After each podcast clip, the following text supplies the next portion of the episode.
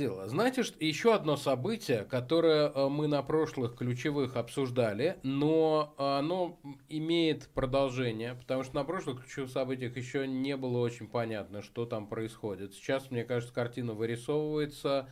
Э, судьба Евгения Ройзмана. Евгений Ройзман был э, арестован по, по какому-то очередному надуманному делу, и его отправили в Москву. И в общем, в общем, есть, как мне кажется, основания очень беспокоиться за то, что Евгений Ройзман в ближайшее время на свободу, не то что на свободу не выйдет, не, не выйдет даже под какую-то ограничительную меру, а так и останется в заключении. А с, с чем вы это связываете? Ну, во-первых, после того, как получил окончательную власть Гобня, то есть фактически вот с войной э, началось, что случилось с режимом, что все гражданское руководство политической системы окончательно отстранено. И теперь все находится в руках у там, вот этой вертикали Совбез, Патрушев, там, ФСБ и, и так далее. Да?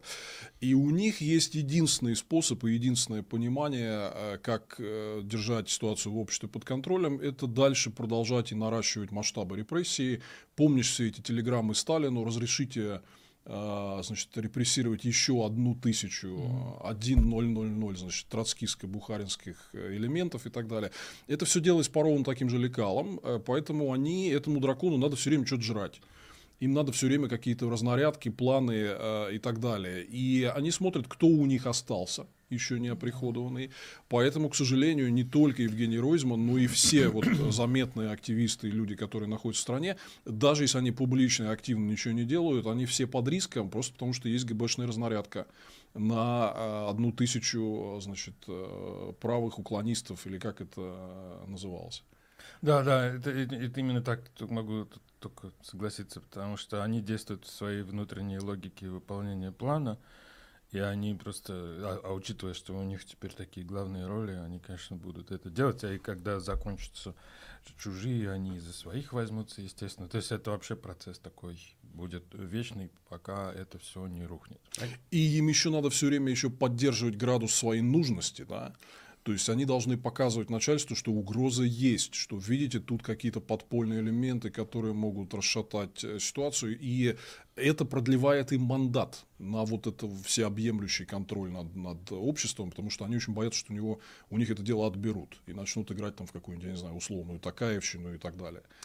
А, ну, единственный выход, который, как видится, из этой ситуации для э, активистов, которые еще остались, и э, если бы Евгений Ройзман, например, оказался на свободе, это бежать, уезжать. Да. Э, другого выхода я не вижу. И вот я о чем хотел поговорить. Э, я уже пару раз, мне кажется, в утренних программах своих прогонял эту телегу.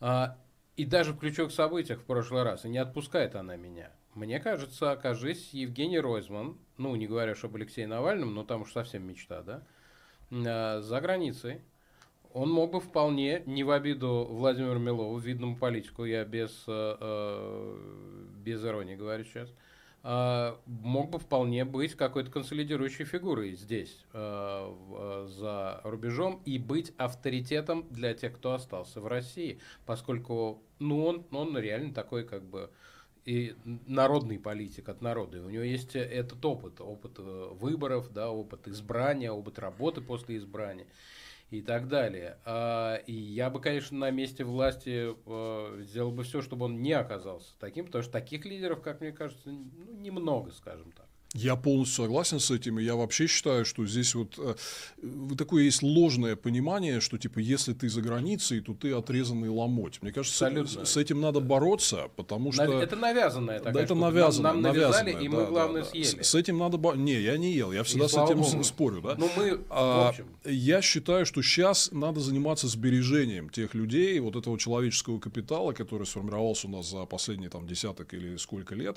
Этих людей всех надо вывозить, никому никому не лучше становится от того, что у нас растет число политзаключенных.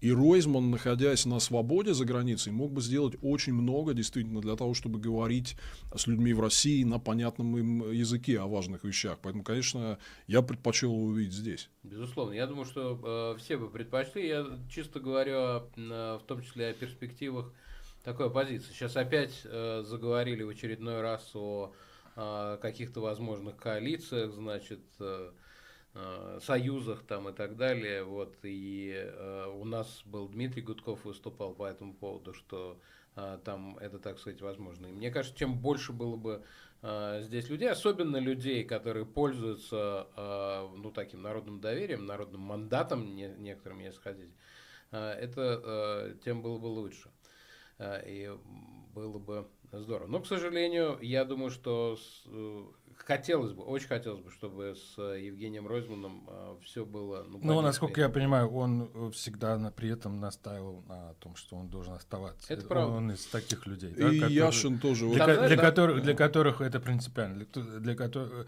для которых вот эта граница принципиальна. Это не значит, что они ну, как бы, те, не значит, что те, кто уехал, принципиально Там отличие Ройзмана есть принципиальное. Знаешь, в чем?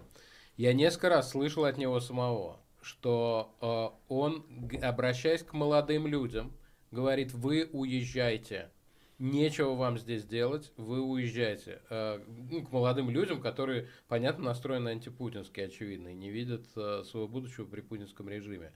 И это, на, на самом деле, я практически ни, одного, ни от одного политика такого не слышал, что типа мы-то уж здесь, я-то уже здесь, поскольку я там, ну, по разным причинам, он там говорит, вот, а вы уезжаете, и это э, несколько по-новому звучит. И я вот за это, кстати, очень уважаю Евгения Вадимовича, потому что он э, без, без э, какого-то излишнего пафоса и героизма говорит о том, что реально, как мне кажется, для э, молодых сейчас важный выбор сохранится, о том, что ты говоришь. Абсолютно. Ну вот я с Яшиным разговаривал буквально за несколько дней до его ареста, mm. и могу сказать, что на него очень сильно влиял вот этот стереотип что mm-hmm. за границей ты просто теряешь в качестве и, и теряешься, и теряешь связь с родиной. Я считаю, это ошибочное мнение, но предлагаю базу для компромисса следующую, что у нас уже больше, чем достаточно политических заключенных, Абсолютно. и нам не надо новых не надо новых. И ничего страшного, что значит, побыть за границей, там, не в России какое-то время, да, это э, абсолютно там меньшая проблема, чем э, вот растущий вот этот список людей, за которых мы тревожимся, и которые, если еще не стали, то могут стать политзаключенными. Ну да, я бы добавил, что это повышает ответственность тех, кто находится за пределами России, находится в безопасности, физической безопасности, да, это повышает их ответственность за то, чтобы делать что-то конкретное, э, чтобы процесс... Ты это... имеешь в виду, что конкурентная среда больше какая-то? Э, нет, что поскольку как бы те, те кто э, сидят э, в России, uh-huh. да, они обеспечивают этот процесс, это, это моральный поступок, uh-huh.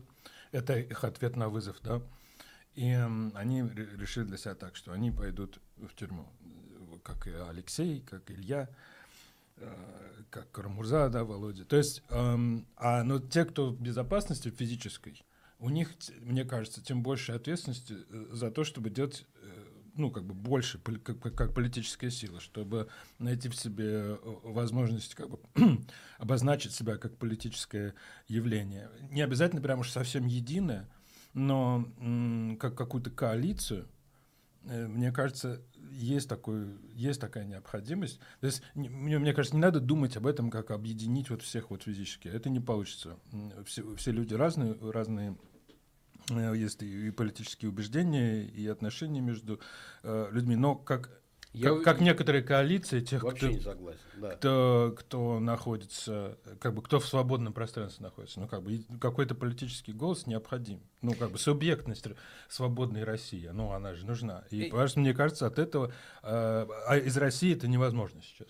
Я почему не согласен? Ну, во-первых, я собственно это видел однажды. А, это как вокруг Бориса Ельцина собственно, только из-за того, что он а, представлял собой, будучи коммунистом а, много лет, представлял собой ярко выраженные антикоммунистические взгляды, формировалась широчайшая абсолютно коалиция, невероятно широкая, которую себе сейчас трудно представить. Поэтому, если я один раз это видел, это сто процентов может повториться.